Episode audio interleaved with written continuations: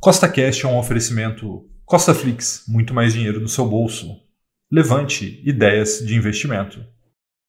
No podcast de hoje, eu vou te mostrar quais são os fundos imobiliários que eu pretendo comprar agora no mês de julho de 2022 para fortalecer minha renda passiva, então tanto fundos imobiliários de tijolo quanto fundos imobiliários de papel. Então, se você gostou do tema desse podcast, segue o Costa Cash aí na sua plataforma, pois temos três podcasts por semana, sempre com o mesmo intuito, colocar mais dinheiro no seu bolso. E lembrando, nada do que eu falo aqui é uma recomendação nem de compra nem de venda, é apenas para te inspirar a investir melhor, tá bom? Então vamos lá. Bom, pessoal, como vocês podem ver, nos últimos 30 dias o IFIX aí variou 0,43% para baixo, né? uma pequena queda, mas o mais importante é ver a volatilidade. Né? Veja que, embora esteja nos 2.800 pontos, ele já chegou a 2.830, depois caiu. Né? E por que está oscilando né, os fundos imobiliários? Porque a cada mudança de expectativa de inflação e de juros, os fundos imobiliários sobem e descem. Então, veja que eles estão mais baratos do que estavam há 30 dias atrás, então é óbvio que isso é uma oportunidade ainda maior do que já era há 30 dias. Tá? Lembrando que eu vou te falar aqui quais são os quatro FIIs que eu pretendo comprar nesse mês de julho de 2022, mas nada disso é recomendação nem de compra nem de venda, é apenas para te mostrar o que eu estou fazendo com o meu dinheiro, tá bom? Então vamos lá, vamos ver qual que é o primeiro FI. E o primeiro fundo imobiliário que eu vou comprar neste mês de julho é o TRXF11, né, da gestora TRX. Um breve resumo, né, que esse é um fundo imobiliário que tem ali 48 imóveis localizados em três estados brasileiros e aí com os mais diversos aí é, locatários, né, inquilinos, que são Açaí, o Grupo Pão de Açúcar, Sodimac, Extra, enfim, todos em contratos atípicos, né, o que gera muita previsibilidade para os rendimentos do fundo imobiliário. Então vamos dar uma olhada nos fundamentos do TRXF11.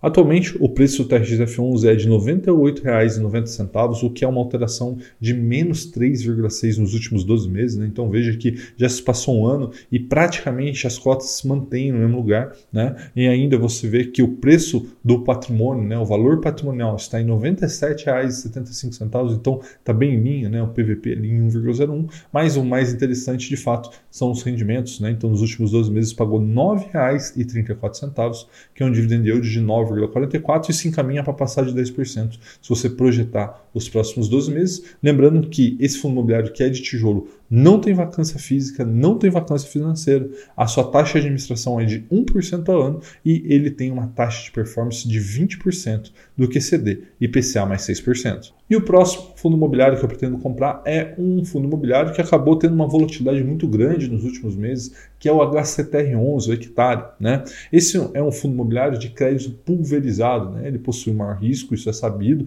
né? só que ele vem entregando muito resultado, ótimos resultados nos últimos anos, né? e ele acabou sofrendo recentemente por conta de polêmicas, né? circuito das compras e várias outras que envolveram o hectare.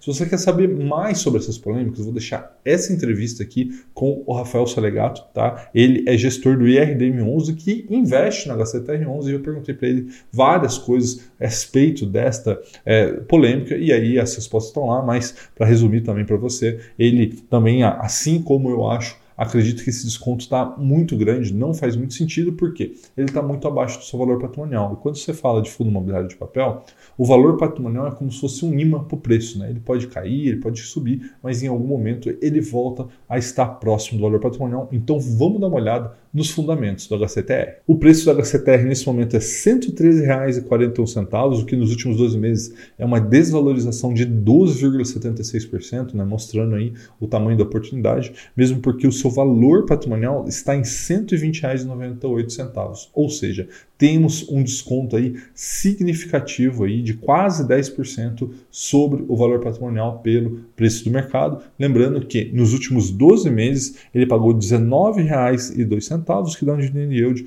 de 17,47%, muito interessante. E algumas pessoas falam assim: "Ah, Rafael, mas tem inadimplência em alguns dos CRIs, tá?". Mas lembrando, a gente está falando aqui de algo que já é high yield, né? Então é esperado que haja algum tipo de inadimplência, mas está tudo dentro aí de um, um esperado para esse fundo imobiliário. Né? Lembrando que a Hectare cobra de taxa de administração 1,2% ao ano para esse FI e taxa de performance de 10% do QCD, 100% do CDI. E o próximo fundo imobiliário que eu vou comprar é o da Credit Suisse, né, o HGRU11 de renda urbana, que ele é muito bem gerido, já faz muitos anos, né, um fundo imobiliário aí de muitos anos de mercado, e ele vem reciclando o seu portfólio, lembrando que atualmente ele possui 17 imóveis em quatro estados diferentes. Então, vamos dar uma olhada nos fundamentos do HGRU11. Nesse momento, o HGR11 negocia R$ 116,76, tá? Isso é uma valorização de 1,67% nos últimos 12 meses, mas lembrando, o valor patrimonial dele é de R$ 119,05, então ele ainda negocia com um desconto perante seu valor patrimonial e nos últimos 12 meses pagou R$ 9,24 de rendimento, que é um dividend yield de 7,91%. Este é um FI que não tem vacância física, não tem vacância financeira, possui uma taxa de administração de 0,9% ao ano e também não possui taxa de performance. E o próximo fundo imobiliário que eu vou comprar agora no mês de julho é o REC R11, né? Lembrando que ele é um fundo imobiliário de papel com um perfil de risco muito equilibrado, né? É o que o pessoal chama de middle risk. Então, alguns dos CRIs que estão dentro desse fundo imobiliário é high yield, né? Ou seja, tem um risco maior, mas também paga um pouco mais, e uma outra parte é high grade, ou seja, tem um risco menor, mas também ali tem uma solidez muito grande de resultado. Né? Então, acaba que esse fundo imobiliário consegue fazer uma boa junção desses dois mundos fundos né, e faz com que ele seja um fundo imobiliário que eu gosto bastante. Né? Então vamos dar uma olhada nos fundamentos do REC R11.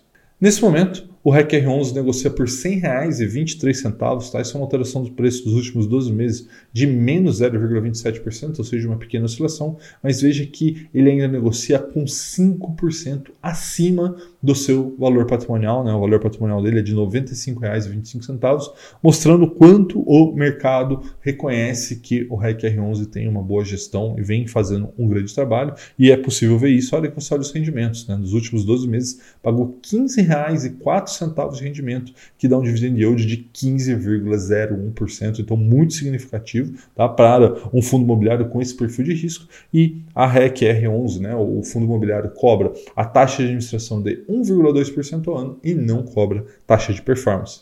Então, recapitulando, quais são os quatro fundos imobiliários que eu vou comprar agora em julho de 2022 são HGRU11 e TRXF11, ambos fundo imobiliário de tijolo, e o REC-R11 e o HCTR11 também são fundo imobiliários de papel. Tá? Um forte abraço e até a próxima!